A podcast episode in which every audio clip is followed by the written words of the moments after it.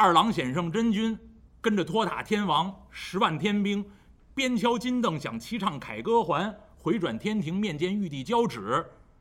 这边梅家六兄弟带着一千二百草头神搜查这座花果山。列位，这是一个著名的典故，叫搜山呐。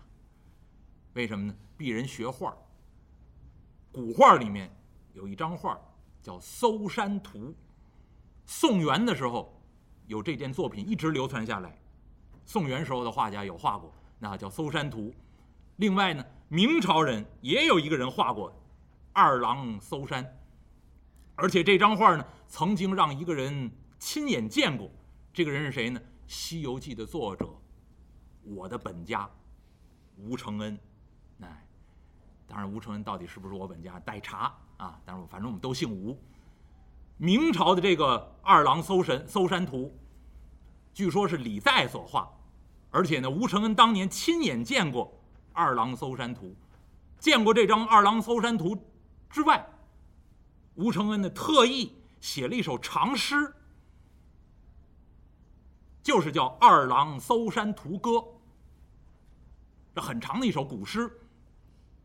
为什么提这个呢？吴承恩对二郎神的态度，您看看《西游记》里面写二郎神的这个威风，您就知道了。吴承恩是很捧二郎神的，写到大闹天宫的时候，鄙人上上个礼拜就跟您说了，大闹天宫的时候，孙悟空不值得歌颂，您不能看动画片儿。战天斗地大英雄，天不服地不管啊！这么一位了不起的大英雄，好像歌颂孙悟空一样，非也。吴承恩的本意在闹天宫的时候，并不歌颂孙悟空，歌颂的谁？歌颂的是二郎神，捧的是二郎神。何以见得呢？当初吴承恩见到这张《二郎搜山图》的时候，做这首《二郎搜山图歌》，最后写了这么几句话。他说：“旧月有始，旧日功。”世间岂为无英雄？谁能为我治林凤？长令万年保和清宁宫。就是赞叹二郎神能够降服妖魔。上上个礼拜给您说《西游记》的时候，一开篇我就跟您说了，大闹天宫的时候，孙悟空和后来唐僧取经、踏上取经之路之后遇见的那些妖魔鬼怪没有区别。这个时候的孙悟空。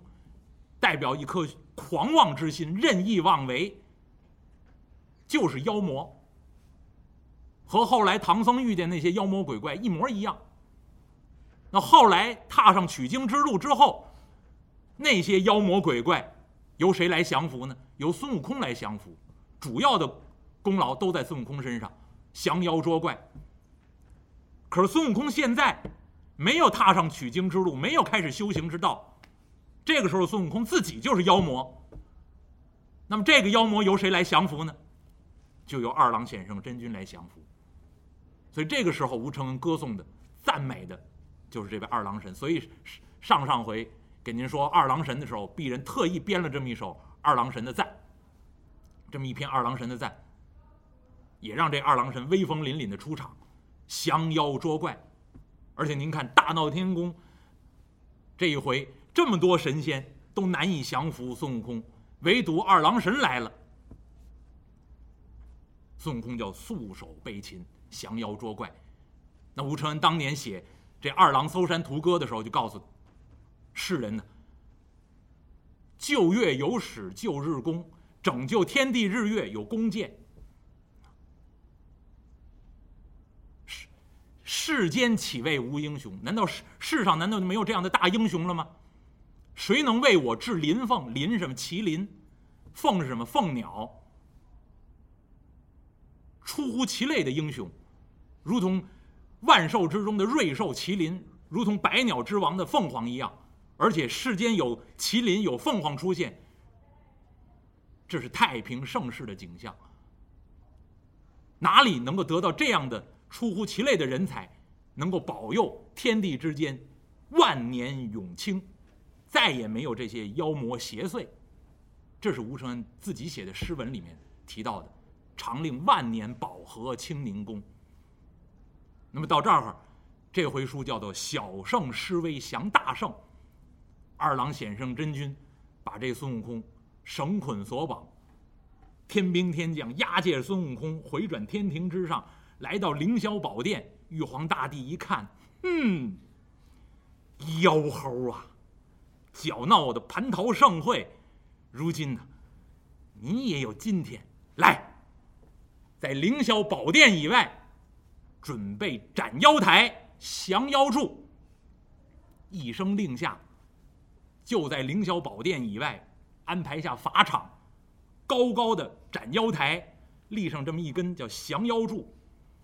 另外，玉皇大帝传下旨意，命六丁六甲神将。那时候六丁六甲什么的，前文书给您解释过。天上这些神呢，以前给您简单的说过，这六丁六甲其实就是天干地支。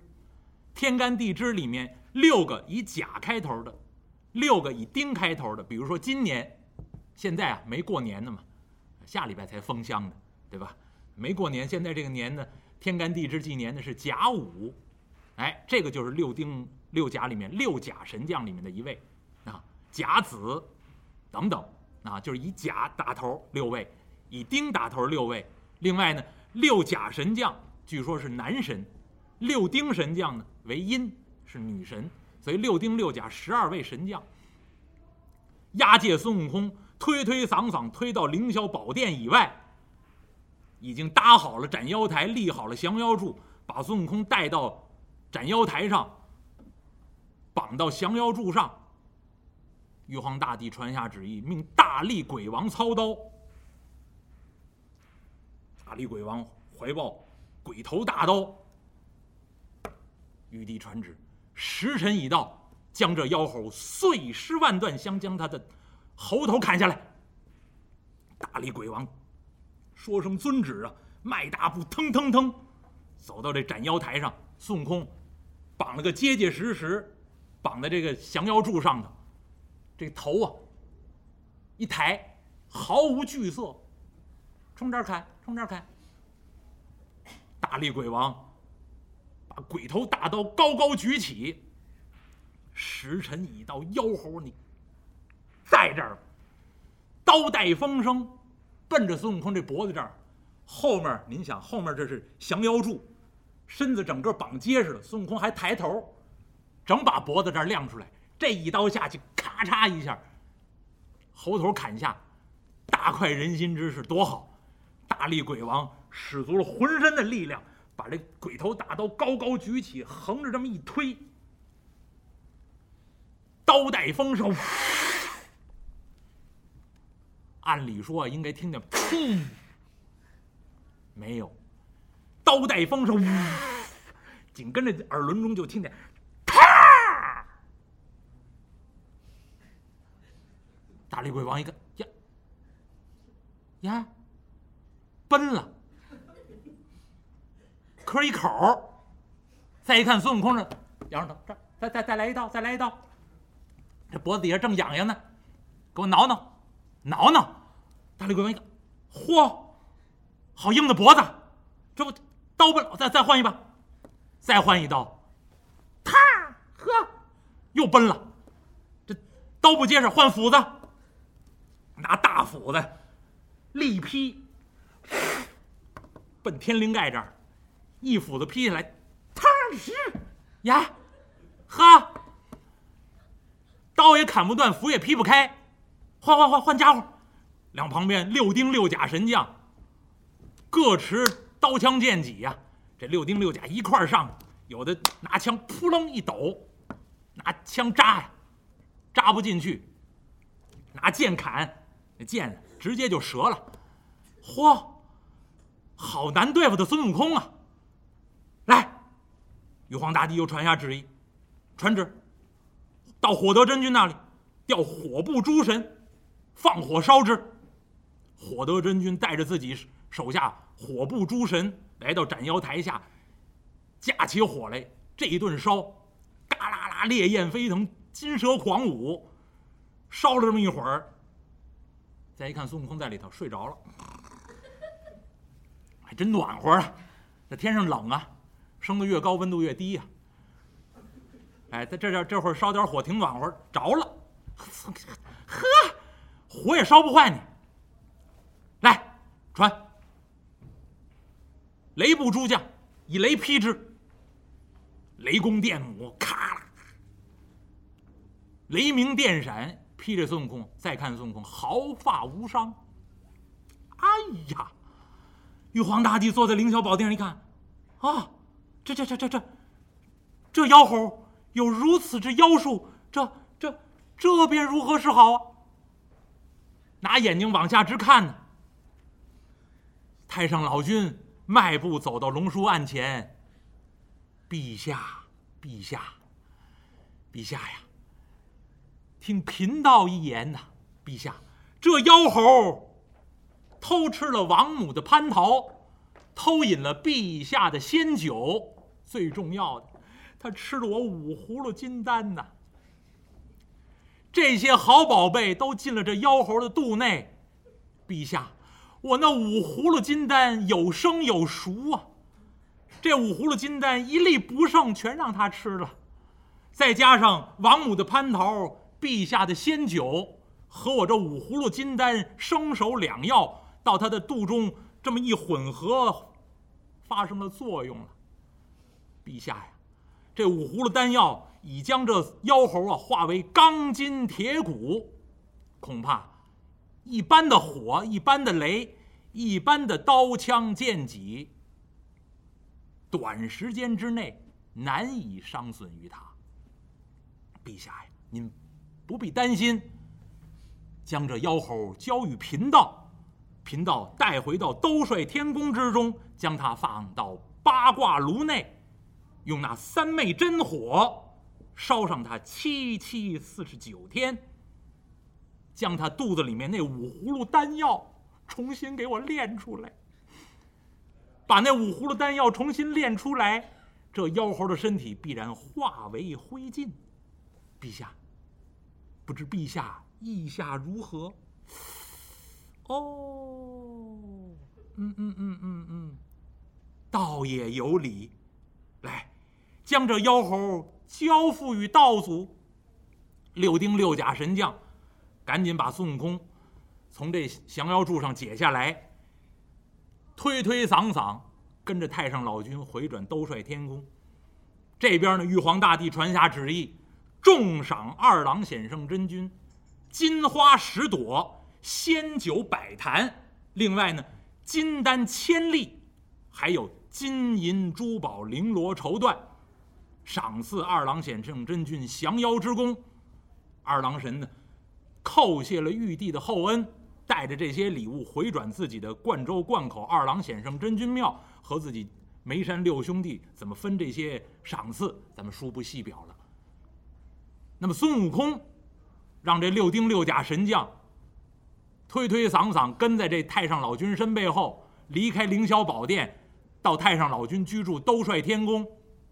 太上老君吩咐：“哎，把他琵琶骨上那个钩刀摘下来，另外把绑绳松开，将这妖猴推入到八卦炉内。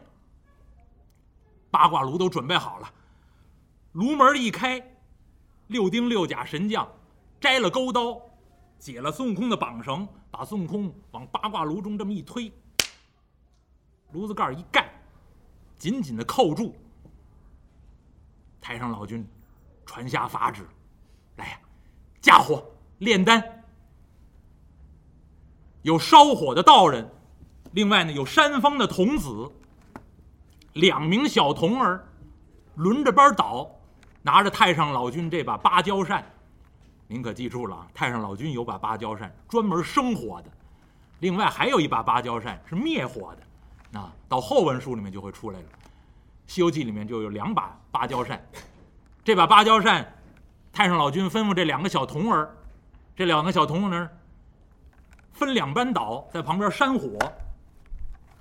另外呢，看火的道人在旁边围着，看着这火候。太上老君踏罡步斗。掐诀念咒，把孙悟空推到这八卦炉里面，火这么一烧，三昧真火。列位，很多说书人说到这儿呢，要瞎解释，说三昧呀，什么这三昧都是哪三昧呢？还要说出头头是道来。这就是瞎说。为什么都没都没明白三昧真火是什么？因为也有一部书里面提到过三昧真火，啊，就像《封神演义》啊这六书里面也会提到三昧真火，《西游记》里面也说这三昧火，拿这三昧火去练这个孙悟空。那这三昧火，这三昧到底是什么呢？其实是佛家词汇。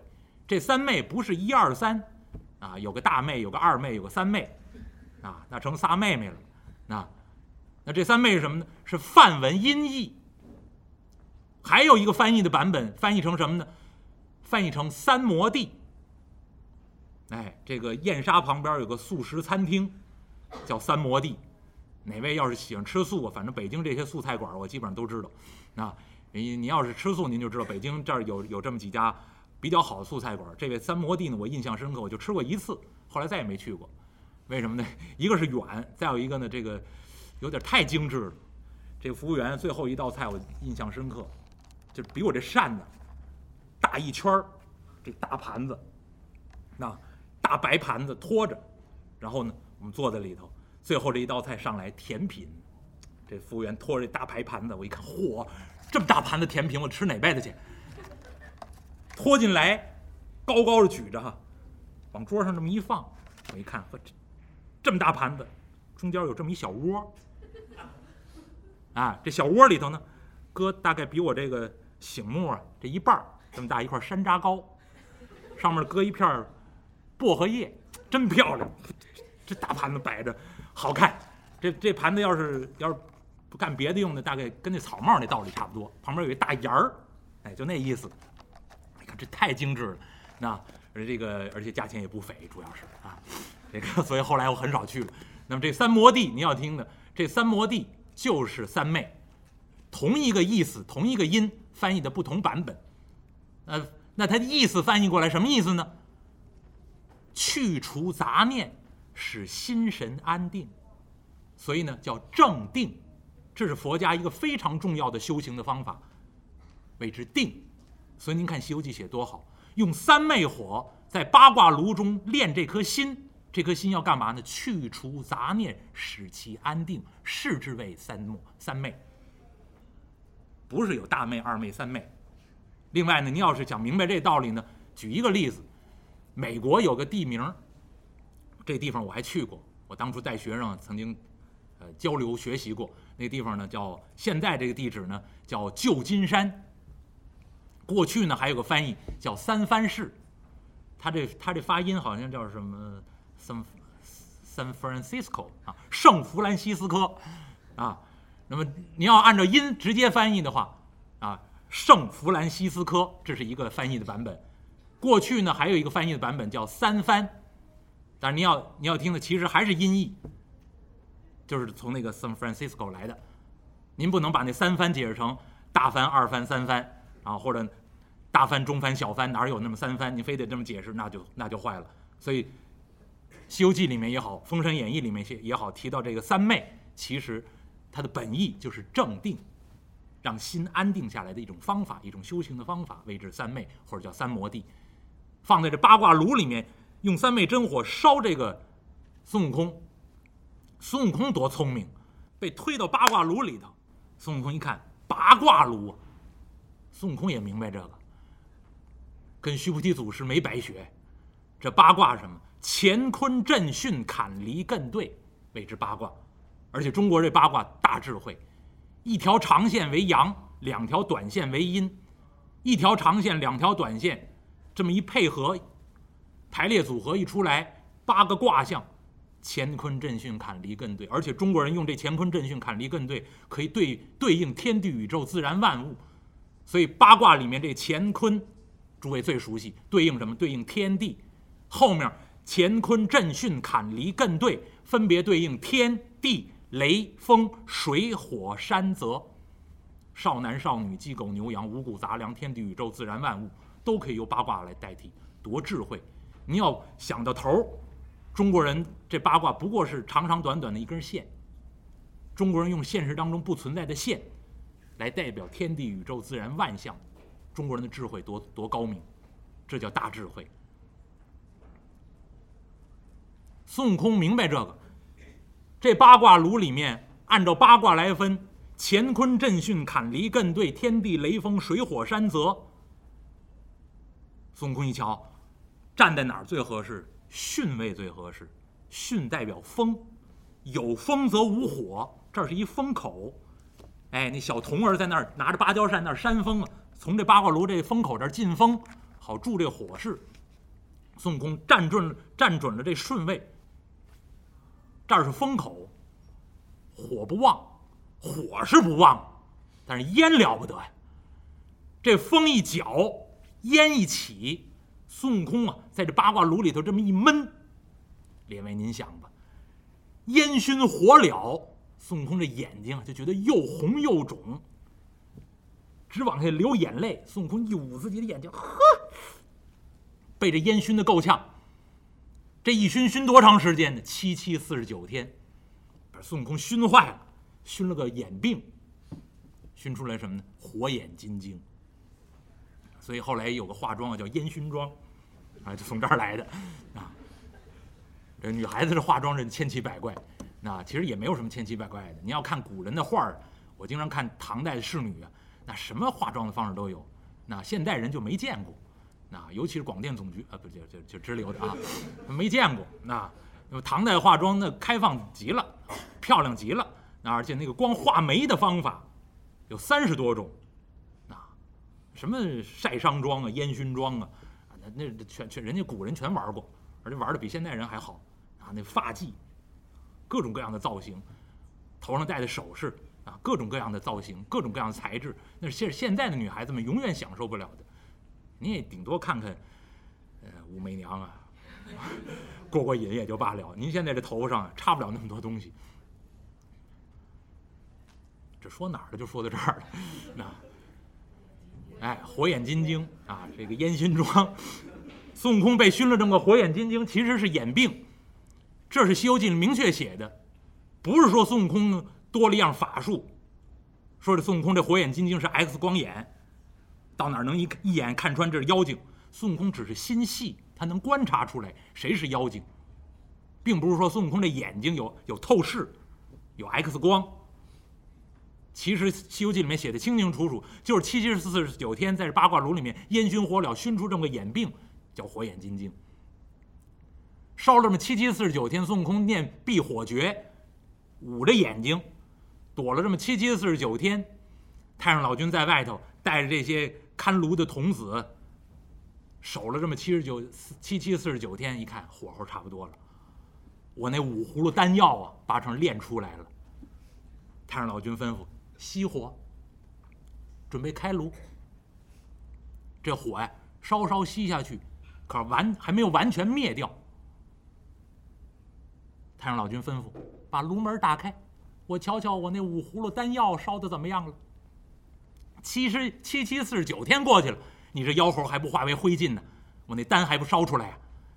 太上老君吩咐：“小童儿，把这八卦炉炉门这么一开，哗啷这么一响，炉门一开，孙悟空躲在这八卦炉里头，这巽位之上，七七四十九天捂着眼睛啊，都睁不开呀。”流眼泪，又红又肿，冷不防啊，就听见哗楞这么一响，紧跟着炉门一开呀，他进来凉风了。烧了七七四十九天，多热呀！冷不防这一阵凉风进来，孙悟空，呀，机灵灵打了个冷战，噌，顺势一睁眼，隐隐约约就瞧见这有点亮光，知道这是那个炉门。噌楞一下就蹦出来，从八卦炉中蹦出来，紧跟着孙悟空来一动作，啪！一抬腿，这一脚啊，出了八卦炉，回身这么一脚，把八卦炉就踹倒了。这八卦炉在上头烧啊，底下支这炉子有砖。另外，八卦炉这么一倒，里面这个火呀没有完全熄灭，有那炭火，零星的炭火。掉在这砖上，有这么几块带火的砖呢，直接从兜率天宫可就掉下去了。掉到哪儿去了呢？这是后话，咱们暂且不提。孙悟空从八卦炉中这么一出来，可了不得了，憋了他七七四十九天，孙悟空是妖性大发，从耳朵里头把自己的如意金箍棒瞪出来，迎风一晃，鹅卵粗细不容分说，是大闹天宫。